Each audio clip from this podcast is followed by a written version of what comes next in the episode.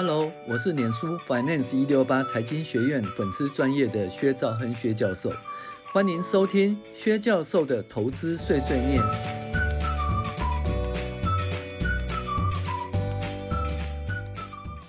各位网友，大家好，我是薛兆亨薛教授。那我们今天来跟大家报告二零二三年哈第三十五周美股重要经济指标分析哈，美股与重要经济指标分析。那先跟大家，呃，请个假，我下个礼拜要旅游去了哦。周报暂停一周，请大家见谅。那因为我们也不是什么旅游版哦，也我也不是什么旅游作家或旅游的达人，所以也就没办法跟大家分析旅游的那个，呃，心得跟分享。这方面我呃能力还不足哈，敬请见谅。好，另外做个广告哈，薛教授有在网络上录制进阶财报课程哈。那我们这财报课程每集有十五分钟啦，那预计会有五十集以上。那想要看影音的哦的课程啊，大家订阅那个薛教 Finance 168五线谱的 APP 哈，然后呢。如果想要看我们的文字版的话，请订阅那 Dream Player DP 哦。那因为进阶财报分析课程呢，外面并没有这方面的课程，应该目前应该是只有我哦，我在上这个课程。但是我目前呢，就是已经很少上实体课程哦，所以只录制影音课程。所以如果大家想要上这方面的课程呢，哦，就请订阅我们的 App 哈。好，我们回归正传。那本周一些重要经济数据方面呢，并无重大利空啊，也没有重大利多了哈。那另外呢，在股市方面呢，科技股带动呢，使得 S&P 五百呢涨到四五一五点七七哦，涨幅是百分之二点五个 percent。那再度突破四千五百点的关卡。那大家知道，四千五百点跌到四千四百点，跌到四千三百点左右。哎，最近又上来显显示呢，这一波哈，这个。已经有这个怎么讲，稍微有这个跌势确认的感觉了，而且呢，最主要是回到六十日线以上。那六十日线是生命线，然后跌破六十日线呢，如果都没爬回来，可能就是有可能就会一个长期的。盘整哦，或中期的回档啊，或者甚至走到空头啊。但是回到六十日线以上的话，那基本上呢，就是多头再度抢回市场的主导权了哈。也就是说，嗯，这个股市空头啊，这个阴霾啊，呃，暂时哦能够警报解除。那台股也是一样啊，就是一万七千多点这样跌下来，跌了将近一千多点哈。那看起来会不会诶止跌反弹？那基本上其实还是这样子，AI 股的影响还有台积电的影响对台股会有影响。那我这一次在分析的时候有注意到一点，就是说反向行情的问题哈，就是美国的返校行情。那目前的话，美国的返校行情我实在看不出来，因为惠普的状况不是很好，可是。戴尔的状况相当不错哈，那 Best Buy 也不错，所以看起来是惠普这家公司失去竞争力呢，还是说整体美国反校行情呢？诶，不是很好，这东西我也没办法判断哈。那我会把数据告诉大家，大家去判断。因为美国的返校行情呢，基本上是消费性的三 C 了哈。那消费三 C 的个人电脑方面，你还有网络通路方面也占很重的比率哈。那这个手机呢？中国六月份的手机的销售其实不是很好哦。那美国的手机怎样不知道？那 Apple 方面的话，就是去年的那个 iPhone 十四 Pro Max 哦，是卖的最好的产品。那我基本上我也买了 iPhone 十四 Pro Max 哦，算是有支有支有支持到 Apple 方面了哈。呃，另外的话就是巴黎奥运哦，这明年就要巴黎奥运，大家都知道两年呃四年一次的世呃世界杯足球赛嘛，然后就是世界杯足球赛隔后两年就会有奥运嘛，再隔后两年又世界杯足球赛，这是大大事件哦，所以呢，大家注意一下那个运动学运动服哈，这个。呃，可能要注意看基本面或者接单的情形，就有可能会有一波呃，那个就是反映反映巴黎奥运的的状况的行情出现哈。那这个本周的经济面的重要指标，其实主要我观察是两个，一个是个人所得啊，个人消费支出 PCE 的报告啊，这个是在每月每个月的月底会有这个报告。另外一个是每个月月初的周五哈，就是就业报告。那这两个报告显示呢，说美国基本面呢仍然是软着陆方向进行了。那我觉得基本上还是金华美女行情啊，就是诶通膨适当控制，然后就是经济缓慢成长哈。这其实对股市是一个健康的一个的经济环境哈。那所以我们不要看空哈。那我基本会这样讲，跟我前两三个礼拜讲的不太一样，就是。当然有基本面方面，但是它又回到六十日线以上哈，那基本上我就不再看空了哈。然后呢，再来呢，本周石油大涨哦，这石油大涨，呃，怎么讲哦？长期以来，石油其实是压在一个一个六十七十块的水准啊，最近已经突破八十，哎，有可能会突破九十哈。好，那这个石油大涨导致 CRB 指数呢突破四百八十点哦。那这样的话，八月份的通膨数据跟九月份的通膨数据啊，可能会受到影响哈。那再来就个别上公司方面呢，辉达、苹果持续上涨，戴尔飙涨百分之二十哈，所以本周科技股带动股市上涨。好，我们现在来讲一些比较细微的哦，比较细的经经济指标。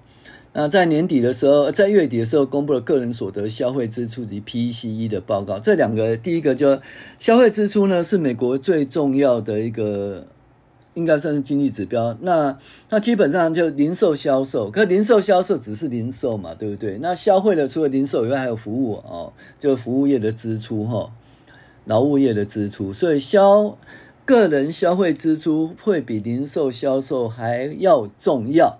那美国的个人消费支出呢，月增零点八 percent 啊，预期零点七 percent，前值零点六 percent，所以美国的个人消费支出啊，相当不错，相当不错。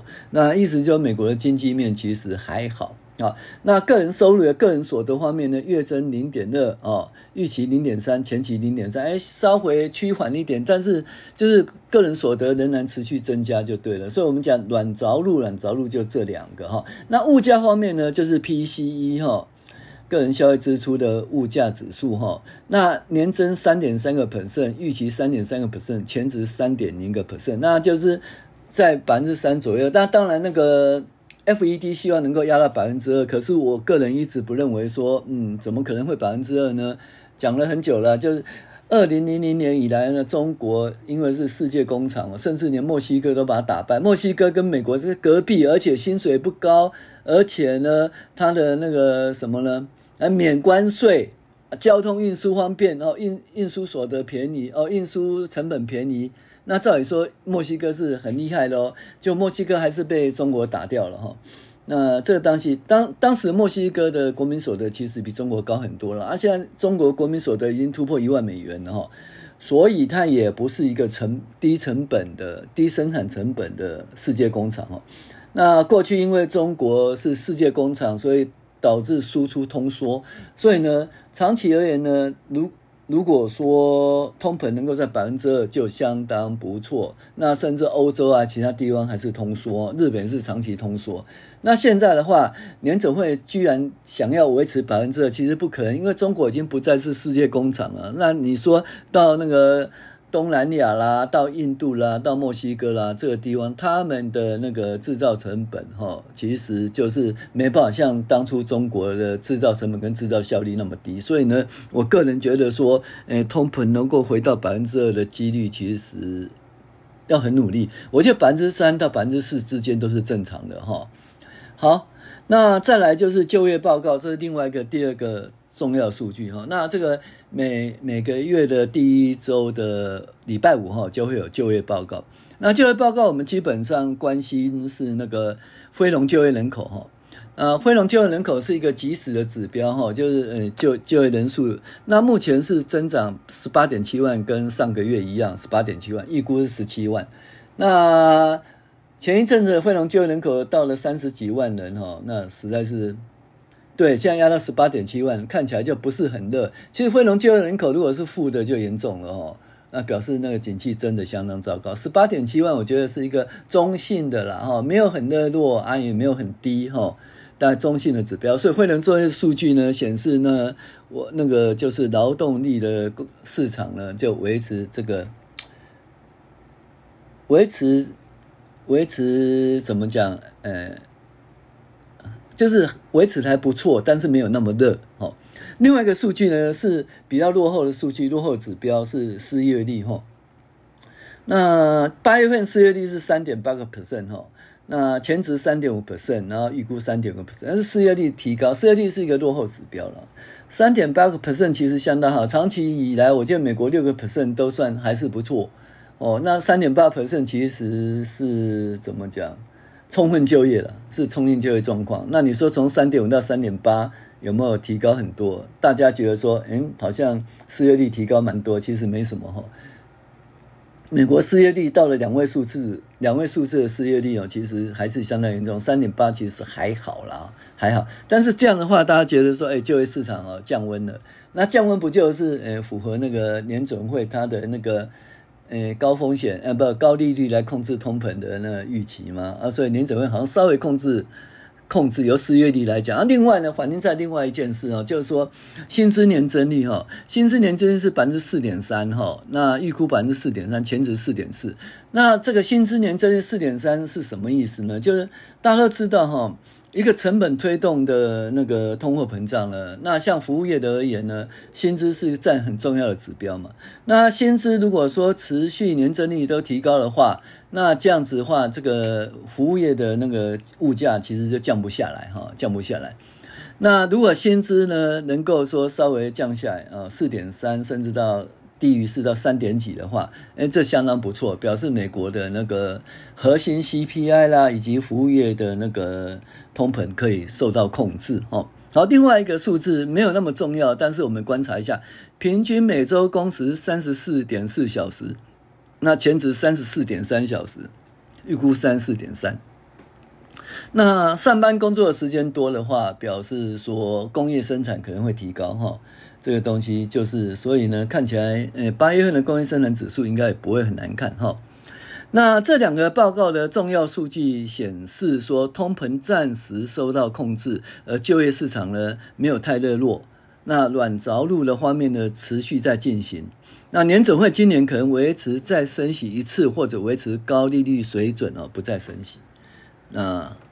再来呢，这个商品原物料方面呢，本周石油价格呢涨幅惊人了，布兰特一周涨了四点九五个 percent，西德州一周涨了七点五个 percent，创下今年来的新高，达到八十六点零五美元。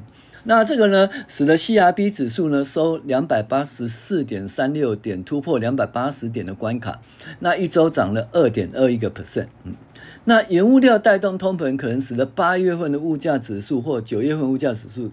产生引流了，那石油为什么上涨呢？那可以从那个供给面及需求面来讲了哈。那石油上涨原因主要是沙乌地阿拉伯持续减产了，导致供给面的紧绷。那它连续呢，呃，连续就是石油呢，已经连续三个月持续的上涨哈。那市场这样，因为连续上涨，那市场就摆脱先前对中国呃房地产。呃，疲软，还有经济数据的担忧，就想说，哎，中国其实经济数据不不好哈，房地产也很糟糕哈，所以就是觉得中国经济前景是暗淡哈。那这方面呢，最近就因为连续三个月油价上涨，所以就摆脱了哈。然后在需求面方面呢，就是怎么讲？美国经济数据呢强劲哈，可能促使。年准会进一步升级的担忧，这方面也受到有一点说，嗯，市场觉得这个数据影响没那么大，因为我们看到美国的经济数据其实就是是缓慢成长哈，没有说强劲成长哈，还是软着陆的状况，所以这个担忧又下跌了一点哈。那虽然整体而言，中国经济成长的前景还是暗淡哈，但是八月份的 OMI 指数提供一些鼓舞的力道。即使并非大宗商品需求蓬勃发展的现象，但是一些呃，一些基本面的哈也蠢蠢欲动哦，比如说基础设施支出开始支持金属需求，而且石油需求高的运输业活动仍然强劲哈。那这个东西是这样啊，美国它的预算哈，美国的它是一个财政是十月制哈，就是说纵使预算通过呢，那真正呢开始就是进行的。这个财政年度是十月一号开始，那十月一号开始呢，渐渐才是真的会，呃，就是这些所谓的预算的支出真的会发生哦，所以渐渐十月份以后呢，这些所谓的基础设施支出呢开始会增加，那金属需求会增加，然后运输业活动仍然很活活活络哈，所以的话那个需求面还是提高了哈，提高，那。市场广泛预期，沙乌地阿拉伯将延长哈每日减产一百万桶啦，这是供给面哈的紧缩，而且延长减产可能到第四季哦，可能到十月份以后哈。那石油价格反映说哦，这个库存紧缩的趋势啦，啊，这个库存其实是紧缩，需求缓慢增加，库存紧缩使得石油价格上涨，而石油价格上涨呢，可能使物价呢就没办法压下来，没办法压下来，嗯。联准会要么又升息，要么维持在高利率，哈，这也是一个负面的影响。好，那我们再来看那个重要的上市公司方面呢，辉达跟苹果持续上涨，跌了飙涨百分之二十啊。本周科技股带动股市上涨。那因为呢，AI 的升浪持续的，辉达五天来上涨四点四一，达到四百八十五点零九哈。那一开始是说。辉达呃走升一点七 percent 到一四百六十八点三五哦，那是预估本利比跌到八个月来最低哦，相当于未来十二个月的获利哦是三十三倍，那就因为现在目前的本益比是很高没错啦，但是未来的本利比用未来的获利哦来计算本利比三十三倍其实不高，所以股价就上涨哦，因为辉达其实它的财报跟它的预期持续盈利会成长，所以用未来哈的本利比哈。来评估其实不贵哈，好，那 AI 巨社辉达呢大涨四点一六到四百八十七点八四，收于历史新高啊。那辉达的市值首次高于一点二兆美元哦。那二零二三年上涨到了两百三十四个 percent，是标准普尔指数中表现最好的成分股哈。那这样子的话是怎样呢？Google 宣布与辉达合作，将 NVIDIA H100 GPU 加速运转哦，推出 A3 云端虚拟机器，让那个企业可以对对应大自然语言啊、哦，大型自然语言的模型运算需求哈。那这 AI 哈跟云端哦这个结合在一起，那辉达巨兽辉达呢，就是又回升零点九八到了四九二点六四，连续两个两日收于那个历史新高哦。那分析师认为，辉达目标价会到一千一百万美元，诶，一千一百块美元，哦，这么四百九十二块，好像呃不低哈，还没有很高。若达此水平，市值将超过二点七兆美国哦，媲美苹果二点九兆美，诶，二点九兆美元的那个市值啊。那既然讲完辉达，我们来讲苹果了哈，苹果。那由于呢，今年秋季发表会引人注目哦，苹果五天来上升了五点一四 percent 到一百八九四六美元哈。那苹果走高零点八八到每股一百八十点一九。消息人士说，苹果今年秋季发表会将在九月十号进行，届时发布 iPhone 发布 iPhone 十五的新机及新一代 Apple Watch。那有消息传出，搭载 M3 晶片的 MacBook 今早今年十月会发布，那明年会推出 OLED 的显示的新的 iPad Pro 哦，那将荧幕放大到十三寸哦，这是二零一八年以来 iPad Pro 首次的重大改版。那苹果会不会有那个折叠式的火那手机呢？我们就继续看看哈。那 Apple 呢再度走高二点一八 percent 哦，到一百八十四点一二。那加州总诶将会在九月十二号举办新品发表会啊，所以就是新品发表会带动 Apple 这一次的股价上涨啊。那然后呢，在 Apple 新机问世前呢，Omdia 报告显示呢，Apple 上半年呢怎么讲？手机逆势生长，尤其 iPhone Pro 十四、iPhone 十四 Pro Max 是二零二三年上半年最畅销的智慧型手机啊！我有买到哈，我也是 iPhone Pro 十四啊。最近呢，蓝色的月亮呢，好像说 iPhone，其实我上回 iPhone 十二的时候，iPhone 十二的时候已经照起来，已经月亮照得蛮清楚。听说 iPhone 十四还不错，可是我我们这边就看不到月亮啊，就是乌云密布，所以就没有去照蓝色月亮，也没办法跟大家分享 iPhone 十四诶这个照月亮照片的结果哈。那苹果呢又扬升的零点一二，而到每股一八七点八七。国际数据资讯公司哦，这个。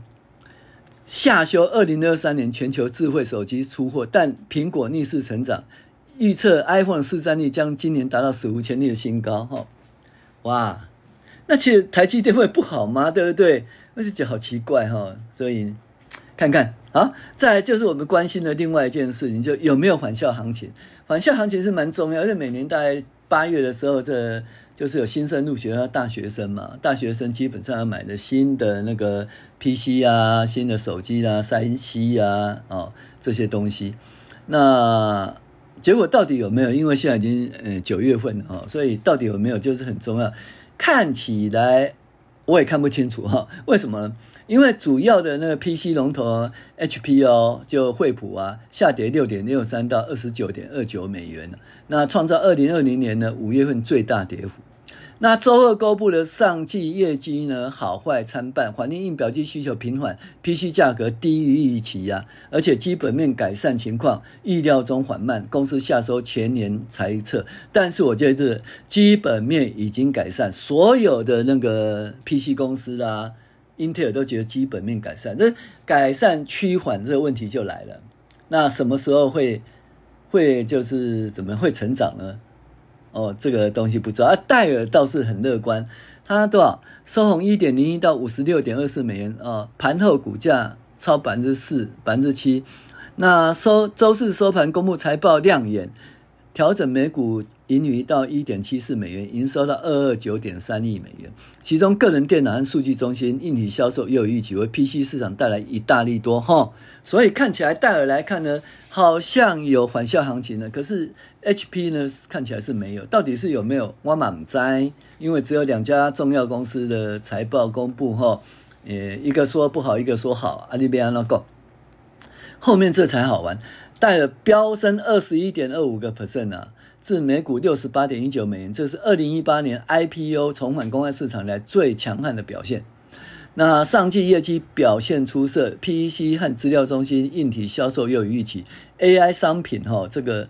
这需求强劲，第三季和全年展望乐观。分析师认为，戴尔正成为早期生成式 AI 的赢家。哦，奇怪，而、啊、不是广达吗？怎么是戴尔呢？